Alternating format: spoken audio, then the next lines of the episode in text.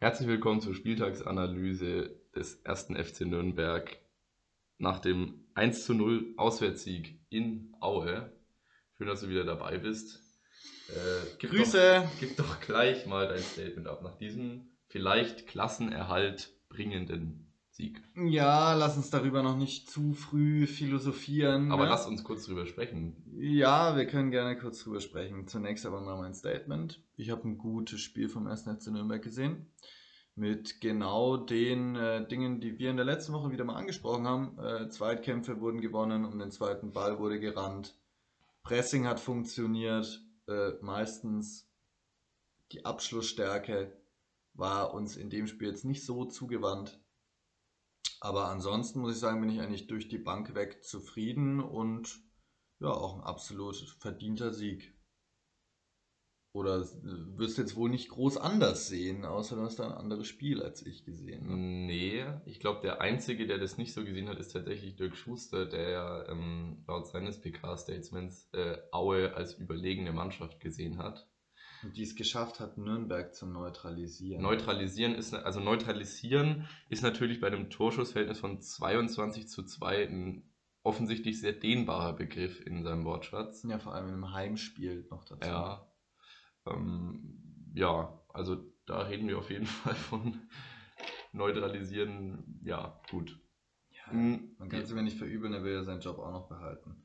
Weil Aue, Ja, gut, äh, Aue ja, ja- langsam auch so in unsere Ja, ta aber die sind tabellarische ja- Richtung. Ne? Die sind ja gesichert, trotzdem gesichertes Mittelfeld. Äh, Ja, die sind einen Punkt vor uns. Ja, gut. Aber da wird's, ich denke nicht, dass es da noch spannend wird für die. Für uns wahrsch- wahrscheinlich auch nicht. Ich meine, wir reden wahrscheinlich noch über unser Restprogramm, aber ja, eh, gut zum Spiel. Ja, es, man kann sich eigentlich, es gibt wenig, worüber man sich in dem Spiel beschweren kann. Äh, ich fand, wir waren über 90 Minuten weg, die dominierende Mannschaft. Man hat äh, gut gesehen, also was, was wir schon länger mal gefordert haben, dass wir die Schuranov und Bokowski vorne haben, dass wir eben nicht nur weite Bälle spielen. Äh, ich finde, das wurde gut gemacht. Insbesondere das Pressing war sehr beeindruckend. Und äh, ja, eigentlich hat sich für mich hat sich angefühlt wie halt 85 Minuten aufs ersehnte Tor warten. Das war eigentlich das Schlimmste an dem Spiel, dass wir nicht 2-3-0 führen oder halt gewinnen. Genau. Ja, wir sind, also in der ersten Hälfte sind wir, glaube ich, auch zu mehr Abschlusschancen gekommen. Ne? Gut, Ja, dass einige Dove dann, dass da. Dove dann wieder die Freistöße verschießt. Gut, das war ja erst ganz hinten. Ja, Also, ja, wenn wir mal reinstarten, es ging ja gleich schon wieder los äh, in den ersten Minuten mit dem Pfostentreffer von Schuranov. Mhm. Ja, siebte Minute, genau. Ja, gut durchgesteckt von Müller-Deli. Auch ein starker Laufweg. Ja, Gut, dass du den aus dem Winkel, dass der jetzt nicht unbedingt reingeht, ist wahrscheinlich kein- auch klar, aber kein Vorwurf. es war zumindest mal so ein Hallo-Wach-Effekt. Hm. Ähm, ja, erste Hälfte kann man eigentlich, ja, ähnlich wie wir schon gesagt haben, es war davon geprägt, dass der Club versucht hat, Aue hinten reinzudrücken Hm. ähm, und spielerisch Lösungen zu finden, was du auch angesprochen hast, nicht immer nur mit langen Bällen raus, sondern äh, es gab ja auch ein, zwei Situationen in der ersten Hälfte, wo dann tatsächlich auch mal ein Sörensen oder ein Markreiter mit in, den, Hm. äh, in die gegnerische Hälfte aufgerückt sind und da dann einen Pass zu spielen und so, um da einfach Räume zu erzeugen. Das sind Ansätze, die ich gesehen habe, die mir sehr gut gefallen haben. Ähm, weil das natürlich das komplette Kontrastprogramm zu dem ist, was wir hier sonst immer vorgesetzt bekommen, wenn ein Lukas Mühl bei uns in der Innenverteidigung spielt.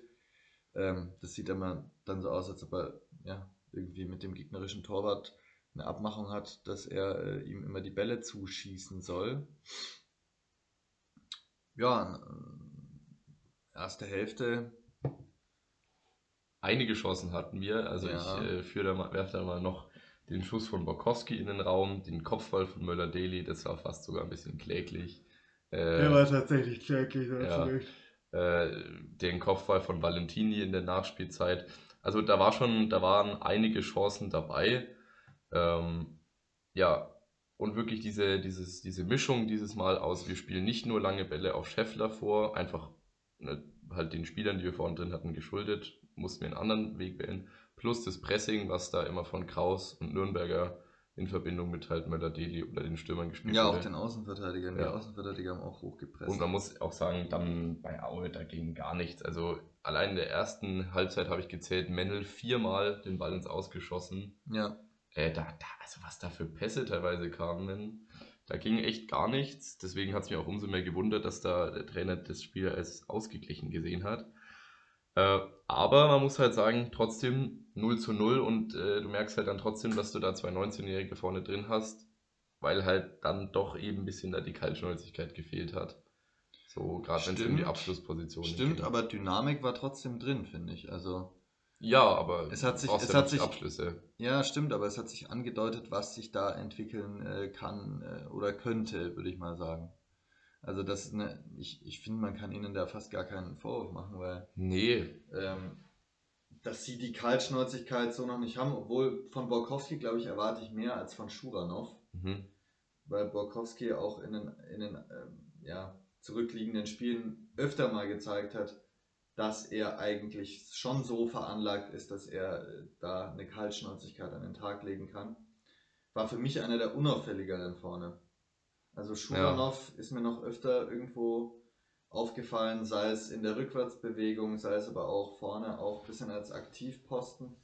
Borkowski, ja, weiß nicht, hing so ein bisschen in der Luft. irgendwie. Ich sehe da auch, also ich glaube jetzt, wo wir mal so alle Möglichkeiten gesehen haben, glaube ich, hat mir die Scheffler Schuranov und dann Bokowski hinten raus als Joker-Bringen-Option dann vielleicht doch am besten gefallen. Man, darf, man darf nicht vergessen, dass Scheffler ja trotzdem zehn Saisontore gemacht hat. Ja. Ja, Das muss man ihm schon irgendwo zugute halten. Äh, Und dann Schuranov als der, der halt viel eher im Pressing ist und halt eher den vorletzten Ball spielt als den letzten. Also, der fleißigere von beiden. Ja, muss ja, so ja. sagen. also keine Ahnung, da wo er auf Mendel zurennt und den dann da irgendwie mit dem Außenriss lupfen will oder so einfach in die Arme vom Torwart, da merkst du halt dann schon, dass da noch einiges fehlt. Ja, den großen Vorwurf mache ich dann nicht, deswegen, ja, Nee, aber gut. hätte schon einer reingehen können vor der Pause, aber wichtiger war, dass man sieht, dass wir das Spiel voll unter Kontrolle haben. Äh, eine Auer Chance gab es, das war dieser Schuss von dem Außenverteidiger, der ging relativ knapp vorbei, war halt Ballverlust im ja, Mittelfeld. und eine Unsicherheit von Martinia mal Das wieder bei der Straf sagen, äh, ja. Strafraumbeherrschung. Also das gesamte Spiel hatte zwei, also eigentlich hatte ja nur drei Auer Chancen. So, da reden wir bei dem einen von diesem knappen Schuss daneben. Ja, Das war, glaube ich, das äh, Unvermeidbarste. Dann reden wir von dieser Matenia-Unsicherheit, wo wir halt wieder beim alten Lied sind. Also Ja. da segelt so ein Ball rein und da wird wirklich mit Tunnelblick auch noch völlig vorbeigefaustet. Und wenn wir halt Pech haben, dann fressen wir halt da wieder kurz vor der Pause. ja und vor allem noch zwei Mitspieler abgeräumt. Ne? Das ist schon, ich weiß nicht, jetzt, das ist wirklich einfach schwach. Ja. Ich weiß nicht, ob wir jetzt davon Glück reden können, dass der nicht reingeht. Ich meine, äh, ja, war halt, wäre halt auch echt krass unverdient gewesen. Aber das sind halt immer die Situationen, wo wir es uns dann halt selber schwer machen mit. Und am Ende ist dann auch noch Sören verletzt, wenn es blöd kommt. Und dann steht da Mühl zur Pause wieder drin. Also, ja, na, sehr unglückliche Aktion, um es mal noch diplomatisch auszudrücken. Das war, die, das war das eine Mal, wo sehr gefährlich wurde. Und beim anderen Mal sind wir schon in der zweiten Halbzeit Ja. nach diesem Konter, wo dann irgendwie Nazarov oder so da in den Rasen dann reintritt. Ja, und den, und, und, und den Ball dann da meilenweit übers Tor War aber ne? für mich ein Fehler von Geis, weil er da den Ball verliert im Mittelfeld Mhm. und dann, äh, also, dass der Ball in den Rückraum kommt, da waren fünf Meter Platz. Ja. Das ist für mich dann Geist sein. Also ich weiß nicht, was der am Fünfer verloren hat, wenn da gekontert wird. Ich meine, den, den muss er wirklich nur aufs Tor bringen, dann ist der drin, weil das ist 16er Kante, komplett freies Schussfeld aus dem Lauf. ja, das stimmt. Ja gut, da war das Stellungsspiel in, der Situation. Haben wir aber schon öfter erlebt. Düsseldorf, äh, Sandhausen, also diese Abschlüsse von der 16er Kante, das sind für mich die, wo Geist stehen müsste. Also ey, du meintest ja vorhin, dass er eigentlich ein gutes Spiel geliefert hat, bin ich Ja. auch dabei. Äh, aber es sind halt immer wieder vor allem diese Defensivsituationen, wo man wirklich die Hände über dem Kopf zusammenschlägt. Ja, das stimmt, aber es ist nun mal auch so, wenn du halt als Sechser einen Fehlpass spielst, dann ist es viel, viel verheerender, als wenn du als äh, Stürmer einen Fehlpass spielst, normalerweise. Rein von der Position vom Feld. Ja, Also die, die Entstehung ähm, ja, da kann man ihn schon ein bisschen in Schutz nehmen, finde ich. Ja. Aber was du schon ansprichst, natürlich irgendwie. Das Defensivverhalten dann. Das Defensivverhalten, dass er dann eigentlich der sein müsste, der den äh, Auer blockiert, dass er nicht Ja. schießen kann. Das sehe ich schon auch so. Ja, das war eine ganz einfache Kombination. Da war ein Ballverlust im Mittelfeld von Geist, der Ball wird rausgelegt, der Ja. Auer geht bis an die 16-Kante vor, legt ihn in den Rückraum. Und dann finde ich, äh, ist es ja eigentlich logisch, dass Geist in der Mitte auf den mitlaufenden Stürmer halt aufpasst. Ja. Aber gut, äh, da sind wir halt, gut, wir reden jetzt davon, dass daraus wirklich nichts entstanden ist, auch bezeichnend für mich für das Auer Spiel. Äh, aber wenn es halt da 1-1 steht, wir nicht gesichert sind und man halt sich das nochmal anschaut und sieht, dass es ein doppelter Geißbock war, dann, ach, Geißbock, ja, dann, äh, Ah, ja, dann ist es halt wieder das, der Klassiker. Aber dann, damit sind wir auch schon mit den Auer Gefährlichkeiten durch eigentlich. ja. Und ja, Eigentlich auch mit der ersten Hälfte. mit der ersten Hälfte auch. Da war 0-0. Ja, Ja, man, wie du es fast jede Folge sagst, man ist es ja gewohnt, mit 0-0 in die Pause Ja. zu gehen. Aber da dachte ich mir tatsächlich, na gut, also da müssten wir schon mit 1-0 rausgehen, Ja. auch irgendwo. Aber mein Gott, Man also ja war doch- nicht so. ja. Und Und man hat ja trotzdem einen Tick ungutes Gefühl, weil wenn halt dann irgendwie in Minute 40 das Restprogramm eingeblendet wird, was wir da so haben, dann denkst du dir schon, ja, Kinder, also gewinnt mal lieber heute. hm, Gut, als spontanen Halbzeitpausentalk Ja, habe ich diesmal kein Thema, das äh, vom 1. FC Nürnberg handelt, sondern ein äh, viel diskutiertes Thema der letzten Woche. ach ey.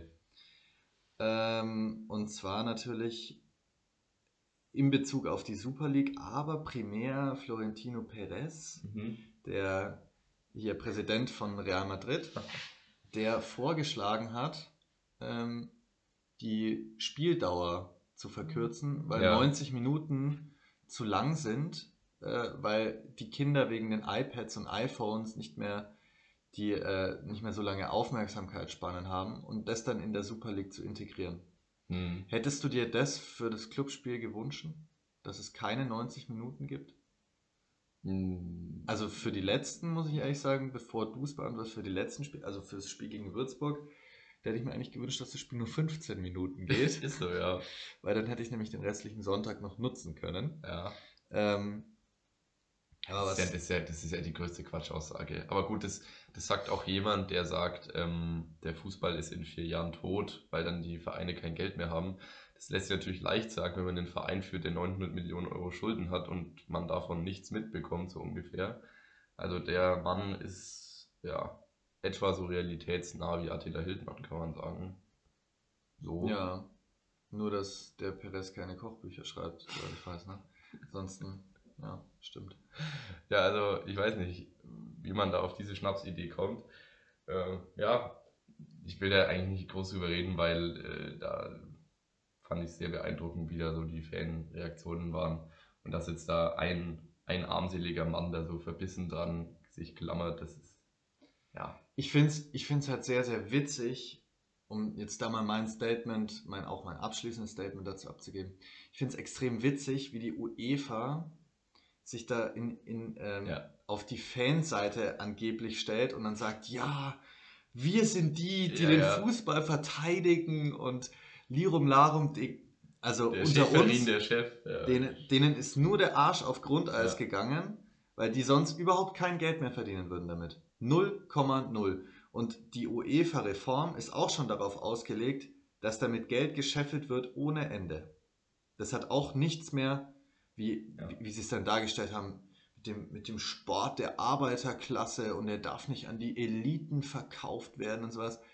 Die sind das genau das gleiche in, in, in, in, Gelb, nur dass die die Tradition auf ihrer Seite haben, ja, die Champions League gibt es ja schon äh, Ja. ewig und vorher hier irgendwie Pokal der Landesmeister und schieß mich tot. Also es ist eigentlich schon sehr äh, doppelzüngig, finde ich, wenn die UEFA dann anfängt über Tradition und ja. äh, hier den, das Spiel erhalten und Fußball und bla bla bla redet, wo sie selber einfach die größte Gelddruckmaschine sind und ihnen in Wahrheit eigentlich nur der Arsch auf Grundeis geht, wie gesagt, Richtig, ja. weil ihnen die Kohle ausgeht. passender Postillon-Artikel dazu. Ähm, UEFA verkauft Anti-Super League-Shirts für 89,95. so witzig.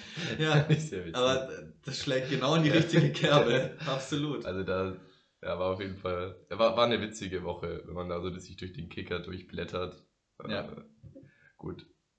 Wie auch schon Klaus gesagt hat, für den Club kommt ja die Super League wahrscheinlich eher weniger in Frage. Naja, zunächst mal nicht. Zunächst, ja. Also long term natürlich, klar. ja. Werden wir wahrscheinlich zu den größten 15 Vereinen in Europa gehören. Hm. Ähm, aber auf kurze Sicht geht es jetzt erstmal Um den Klassenerhalt in der zweiten Klassenerhalt Liga. in der zweiten Liga. Genau. Genau, ich würde sagen, wenn wir dann irgendwie am letzten Spieltag uns auf Platz 12 schießen mit einem 1 zu 1 in Hannover, dann kann man auch wieder berechtigt Europapokal rufen, schätze ich mal. Dann. Nee, Super League wird dann gerufen. Ach, Super League, genau. Super League. Ja, genau. Freue ich mich schon drauf. Wird hervorragend. Ja, ähm, bevor wir in die zweite Halbzeit gehen, haben wir noch irgendwas Transfertechnisches zu vermelden? Bisher War transfertechnisch ruhig, ne? äh, war es ruhig, ist es auch ruhig geblieben. Ähm, ich habe mir nur ein Inter Interview vom Hacking angeschaut beim Frankenfernsehen, glaube ich, wo er dann meinte, ja, man muss halt kreativ werden und bla und blub, aber der Hack Hacking ist halt jemand, der natürlich immer nicht viel rausrückt, weil er genau weiß, was die Nürnberger Presse mit Mhm. auch nur den kleinsten Informationen anfängt. Ähm, deswegen gibt es in der Hinsicht noch keine ja, neuen Ankündigungen oder neuen Gerüchte bisher. Aber Ja, die Sachlage ist ja klar. Also Innenverteidiger, so spontan fällt mir auch wieder kein neuer Name ein. Ist schon schwierig, ne? ja, ich würde mich halt über jemanden mit Potenzial freuen. Ja, einen erfahrenen, einen mit Potenzial wäre halt gut, ne? Ja, so ein Schindler und ein Lars Lukas May, wie wir schon öfter gesagt haben. Das wäre für mich ein super Duo in Nürnberg. Ja, Aber ja, wir sind nicht die, die Transfers tätigen, wir sind nur die, die sie dann letztlich irgendwo kommentieren und einordnen, vielleicht. Richtig. Ne?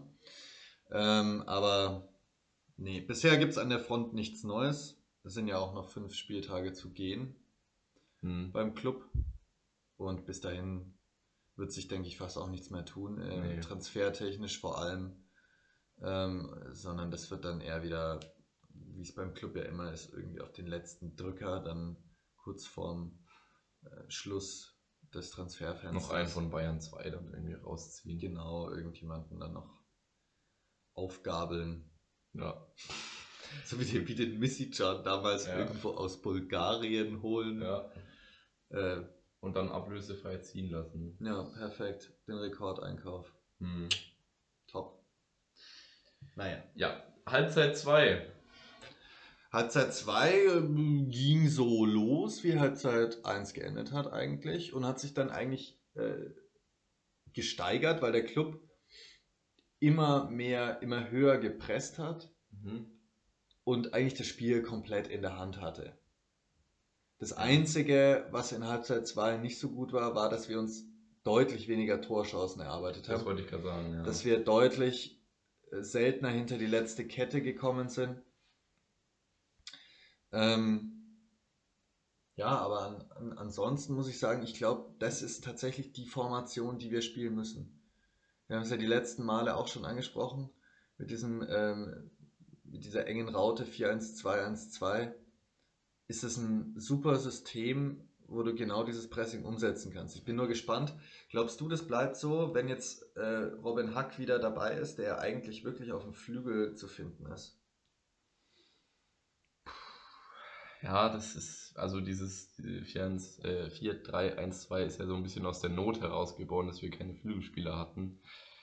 Vielleicht kann man Hack zentraler spielen lassen.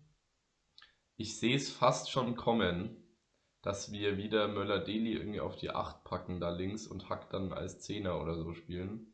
Oder das Problem ist, wenn du das wieder änderst, dann bewegen wir uns ja wieder so in einem 4-2-3-1, 4-3-3 dass wir dann Hack und Müller-Deli irgendwie auf die Flügel parken Hm. und Scheffler vorne rein wieder so als einzige Spitze.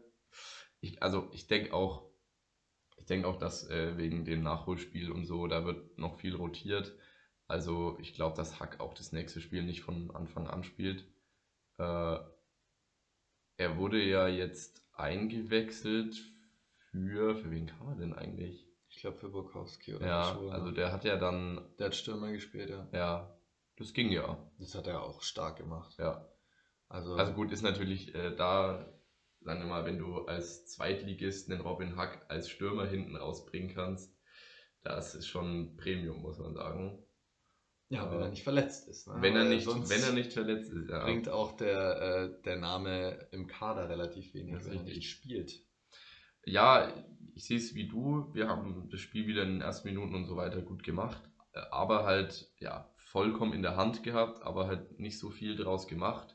Und dann plätschert es so ein bisschen vor dich hin und es steht immer noch 0-0. Du bist drückend überlegen, aber dann war es halt, weißt du, so gegen Minute 75 und so dachte ich mir dann, ja, also Kinder, wie sieht's denn aus? Und dann wurde er auch entsprechend gewechselt und so weiter. Es kam, glaube ich, Dove, dann kam Vorhack. Das war natürlich mal wieder eine Glanzleistung, die zwei Was dachtest du dir in dem Moment, als äh, Dove dann eingewechselt wurde? Äh, endlich. Also, der, der Kumpel, mit dem ich das Spiel geschaut hat, hat mich gefragt, Hä, auf was geht er denn jetzt? Geht er jetzt auf Unentschieden? Hab ich gesagt, nee, Niederlage. ich glaube, der geht auf Niederlage. Hätte wirklich nur noch Schleusener gefehlt. Dann, ja. Ach Gott. Ja, ja, gut, was will man zu Dove dann sagen? Er hatte ja tatsächlich ähm, zwei Abschlüsse. Der eine war sehr weit drüber, der andere war tatsächlich eigentlich die beste Chance in der zweiten Halbzeit vor dem Tor. Den hat Mendel gut pariert. Ja, und den Die- einen, ähm, Ja, zwei Freistöße hat er den geschossen. einen Freistoß, wo der Sky-Kommentator dazu gesagt hat, ja gut, also den hält auch ein Torwart aus der Regionalliga. Ja, also das war schon sehr wild, da die auf Kevin de Bruyne angelehnt mit der Innenseite den da so reinzuflattern lassen wollen. Aber da siehst du halt, was der Unterschied zwischen einem Weltklasse-Spieler ist und einem bodenlos spielenden Zweitliga-Joker. Ja, dass halt solche Freistöße an Ungefährlichkeit kaum zu unterbieten sind. Aber es hat ja immerhin nicht Geist geschossen und er kam aufs Tor, der Freistoß. Also auch wenn der leicht haltbar war und so, sage ich immer noch, immerhin nicht Geist. So, das ist ja Naja, aber Geist- Standards. Ja, stimmt. Äh, Geis schießt weniger äh, Standards, aber er schießt noch welche. Und die waren gar nicht mal so übel, muss man sagen. Also in, in Aber da redest du jetzt Spiel- von diesem Spiel. von, von, von diesem Spiel wenn wir es mal über die Saison gesehen, über die Saison ja war es bodenlos, ja. Ja, da waren wir ja schon froh, wenn dann mal ein Valentini lieber mal die Ecke Ja, tritt. absolut. Ist ja auch mittlerweile so, die von rechts die Ecken tritt dann meistens Valentini. Ja, ich weiß nicht. Also bei Standards mache ich mir eh eigentlich nie Hoffnungen. Da hoffe ich immer nur, dass wir keinen Konter fressen. Und Ja, oder Geist den Ball nicht ins Tor ausschießt, also in unser Tor ausschießt. in unser Tor aus, ja, das sollte man dann vielleicht dazu sagen. Ja, aus eigener Sicht ins eigene Tor ausschießen, ja. Und äh, ja, wer das Würzburg-Spiel nicht gesehen hat, könnte jetzt denken, es wäre ein Witz. Ja, das ist eigentlich das Schlimme dran. Ja, also wie dem auch sei, mh, können wir eigentlich gleich zum Tor kommen. Äh, Kraus. bisschen Glück, aber der Laufweg war gut. Der Laufweg von Hack war super. Er war vielleicht nicht so gedacht, aber die Idee war schon auch so von Kraus. Ich glaube, es war schon so ungefähr schon gewollt. Also da kann man jetzt, finde ich, nicht von einem riesen Glückstor sprechen. Nee, ein bisschen Glück war schon dabei, dass er genau in, in den Ja. Lauf von Hack abgefälscht wird, aber ja, er musste aber auch erstmal stehen. Also, Ja. weißt du, Glück ist, wenn, wenn, wenn dir der Ball irgendwie vor den Fuß fällt und das war in der Situation nicht so. sondern Also er der was Laufweg muss man da schon honorieren, finde ich. Absolut, und dass er den auch an, an, an Mendel vorbeikriegt. Ja, das will ich ein bisschen äh, challengen, denn in der 85. Minute so ein, also so ein, so ein Eierschuss sich da trauen, das ist schon wirklich, das ist halt typisch Robin Hack, ne? Da wird so, da hast du ja auch das Gefühl, der geht auf Zehenspitzen und will den da so schön reinfüßeln. Äh, also frei vom Tor, das ist schon frech, muss man sagen. Und schon ein bisschen Glück, dass der so also unter dem Arm durchrutscht. Ich habe den Jungen so gefeiert in dem Moment. Für mich sah es am Anfang so aus, als ob er den noch mit der Hacke reingemacht Ja, hat. das sah schon ganz komisch aus. Ich meine, ja, sobald ich sehe, dass der Ball reintrudelt, da springe ich ja eh mal durch den Raum. Also das Ja. war mir dann auch wurscht. Aber also Robin Hack, äh, wir haben dich vermisst. Ja, ja, das dachte ich mir auch. Ja, ich habe mich auch wirklich wahnsinnig gefreut, auch für ihn. Trotzdem, wie gesagt, so von, vom Abschluss an sich, ich meine, wenn, äh, keine Ahnung, wenn da der Torwart so ein bisschen den Arm weiter unten hält, dann hat er den halt sicher. Und dann reden wir Ja. davon, dass die eine hundertprozentige Chance so kläglich vergeben wird. Ja, aber Hack hat auch danach noch Wind gemacht vorne. Ja. Also wirklich, der hatte glaube ich noch einen Abschluss, Mhm. zwei Abschlüsse. eines Jahr hier, äh, wo dann abseits, abseits entschieden wurde, der war dann zwar auch vorbeiging, aber was auch immer. Aber man hat gemerkt, dass er wieder richtig Zug ins Spiel nach vorne bringt, weil er halt mit Möller-Deli jemand ist, der sich halt auch mal wirklich ein 1 gegen 1 zutraut. Ja. Und der schnell ist, der wendig ist. Robin Hack noch mehr beidfüßig als Müller-Deli. Bei Müller-Deli habe ich das Gefühl, der kann nur mit rechts. Ja, der dreht sich immer wirklich Wahnsinn, ne? Der, der, der dreht sich so lang, bis, bis der Gegner, äh, bis dem Gegner schwindlig ist. Ich finde, der, der er sieht rein. manchmal aus wie so ein, wie so ein ähm, ähm, wie heißt denn so, so ein Rasenmäher-Roboter. Weißt du, der sich so ein bisschen dreht, dann fährt er ein bisschen weiter. ne? Ja, ja, also da wird, da wird sich einfach, da wird sich prinzipiell bei jeder Ballannahme erstmal dreimal im Kreis gedreht. Ja. Ja, gut, beim, beim durchschnittlichen Zweitliga-Innenverteidiger, der ist danach natürlich ja auch äh, schwindlig gespielt, ja. Ja. Aber bei Möller-Deli haben wir ja schon öfter gesehen, dass da sich meistens dann mehr gedreht wird, als dann noch ein brauchbarer Ball zum Abschluss gebracht wird. Aber gut, äh, wie gesagt, es war schon sehr auffällig mit Hack äh, die letzten zehn Minuten da. ja, das war auch. Hätte auch locker stark. dann noch das zweite fallen können. Dann mussten wir ja sogar noch mal zittern. Ja, Ich dachte wirklich, der, also es ist ja jetzt nicht. Aber, War es für dich ein Elfmeter, die Situation? also ich bin ja prinzipiell immer so, dass ich sage, äh, kein Elfmeter, weil diese ja vielen Elfmeter gehen einem ja mittlerweile wirklich auf, auf die Nerven. In der Situation, also er klammert, ich sag mal so, man hätte sich nicht komplett beschweren dürfen, wenn er den gibt, aber ich finde es auch vertretbar, das weiterlaufen zu lassen, denn äh, der, also Handwerker steht ja hinter dem Mann und nach Regelauslegung, wenn er, wenn er abschließt, dann kann es keinen Elfmeter geben. Wenn er nicht abschließt und sich da fallen lässt, dann müssen wir ja wirklich, da muss er sich ja auch nochmal anschauen und so weiter. Äh, aber wenn, halt- wenn du halt als Verteidiger hinter dem Stürmer stehst, dann, das heißt ja nicht, dass du aufhören musst zu verteidigen. Und dann ist halt irgendwie von hinten Klammern so deine einzige Option, sonst musst du ihm ja irgendwie hinten in den Fuß reintreten. Also Ja. ich finde es okay und nach Regelauslegung war es korrekt, also nimmt man mit. Hätte mich auch wirklich zur Weißglut getrieben, wenn das jetzt noch ein Elfmeter da hinten raus gewesen wäre. Ja, ich muss sagen, also ich hätte ihn gegeben. Okay. Auch Regelauslegung hin oder her mit dem Abschluss und so, für mich war das schon klar.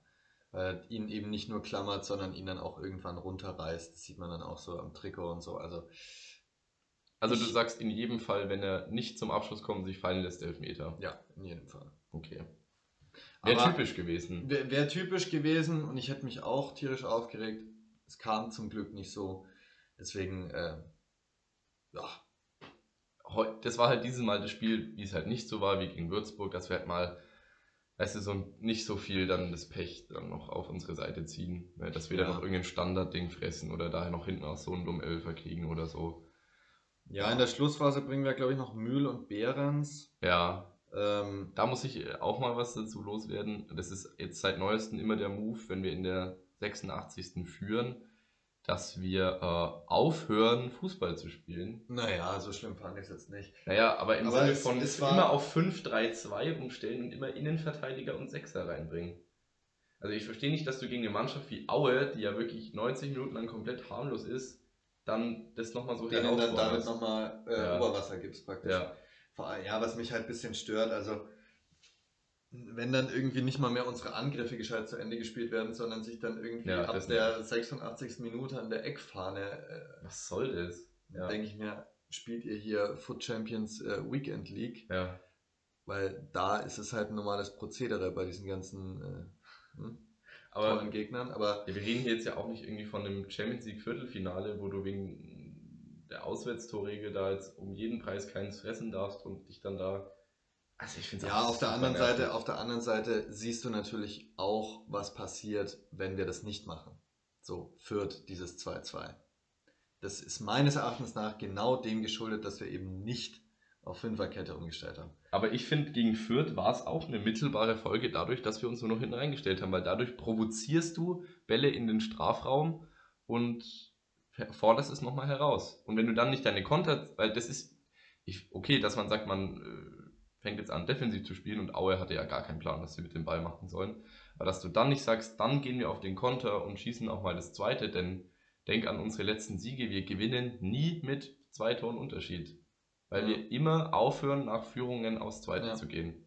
Und äh, ja, hin und her Ergebnisfußball, ich weiß nicht, das ist erstens blöd anzuschauen Und wenn wir dann noch ein äh, Unentschieden fressen, dann kann man sich natürlich dann leicht machen, hinterher zu sagen, ja, das war jetzt unglücklich und so weiter.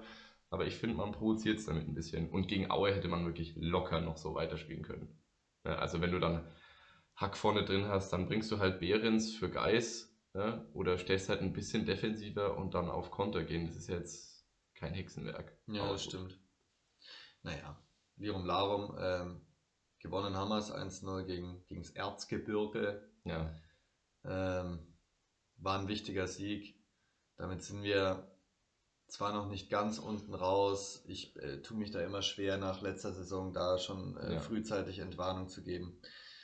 Aber bisher würde ich mal sagen, ist unser Patient nicht mehr auf der Intensivstation, sondern ist Ah. nur noch äh, Im Anmeldezimmer noch. im Anmeldezimmer ist er noch und er wartet jetzt noch auf seinen Bescheid, dass er jetzt heim darf. Ja. Seinen Überweisungsschein. Ja, ich weiß nicht genau. Also Sandhausen ist ja nur sechs Punkte weg. Nee, wie sieht's denn da aus? Sandhausen hat, glaube ich, äh, 28 Punkte. Wir haben ja 36. Genau, 28, also es sind 8 Punkte. Acht Punkte, ja. Sandhausen hat aber auch, glaube ich, ein Spiel oder zwei Spiele weniger als wir, Ein weil die ja in Quarantäne waren. Ähm, Braunschweig hat ein Spiel mehr als wir und sechs Punkte weniger, glaube ich. Ähm, und Osnabrück hat, glaube ich, auch Fenster. 30 Spiele und 27 Punkte. Also auf die haben wir 9 Punkte Vorsprung.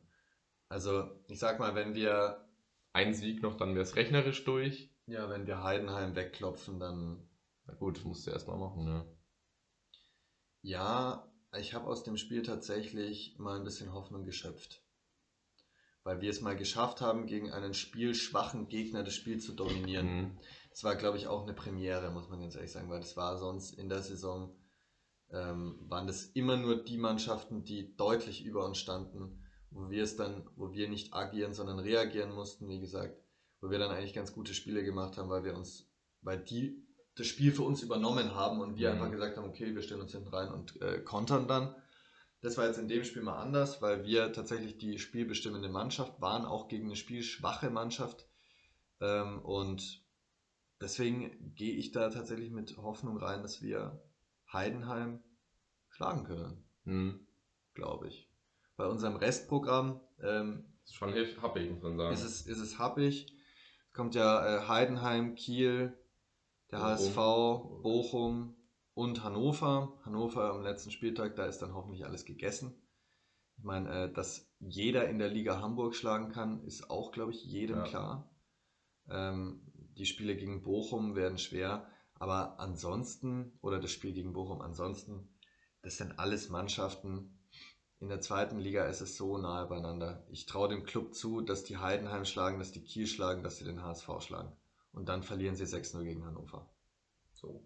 Also, deswegen bin ich da eigentlich ganz guter Dinge. Ähm, aber äh, ganz guter Dinge sein hat uns auch noch nie von einem Abstieg bewahrt. Ja, Deswegen auch gilt einfach die Devise für die letzten Spiele. Möglichst viel Punkten aus den Spielen. Ich traue es ihnen auf jeden Fall zu. Und dann äh, findet diese Saison einen Abschluss und zwar auch irgendwo einen guten Abschluss mit einem, mit einem neuen System, mit Spielen, die jetzt äh, öfter mal Spaß gemacht haben, auch zum Anschauen. Ja. Ja, Ja, rechnerisch sind wir noch nicht durch.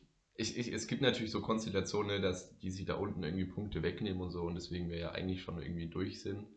Aber erst, also erst wenn es rechnerisch komplett der Deckel drauf ist, dann bin ich entspannt. Ja. Dann ist mir auch bewusst, dass in den letzten Spielen die Luft raus ist. Und äh, ja, Dann spielt der Früchtel noch vier Spiele. denke ich, ja, könnte halt echt sein. Äh. Ja, wahrscheinlich. Das ist natürlich auch peinlich für ihn, aber gut. ja, Heidenheim ist gleich das nächste dann, ne? Mhm. Ich glaube, tabellarische Konstellationen, die sind auch irgendwie Vierter, glaube ich sogar. Ja. Bei Ähm, denen geht's noch um was. Bei denen geht es tatsächlich noch um was. Aber bei uns auch. Was ist denn dein Tipp fürs Heidenheim-Spiel? Sagst du, wir gewinnen, wir verlieren, unentschieden? Ja, ich glaube, äh, Heidenheim ist zwar gut in Form, aber das ist eine schlagbare Mannschaft. Und deswegen sage ich 1-0 Sieg. 1-0 Sieg. Was sagst du? Ja, der Optimismus spricht ja mal wieder aus dir. Ey, ja, ich weiß nicht, ich bin wirklich entspannt jetzt, äh, weil irgendwo wird ja mal noch so ein Pünktchen vom Laster fallen. Es kann ja nicht zu viel verlangt sein. Aus vier Spielen dann noch irgendwo mal Fünf sogar, fünf. fünf, stimmt ja, fünf. Ja gut, Kiel, ich glaube, das wird richtig ekelhaft und auch bei Bochum machen wir wenig äh, Hoffnung. Aber ähm, Hamburg ist ja eine Lachnummer. Ich sag gegen Heidenheim wird es ein 2-1.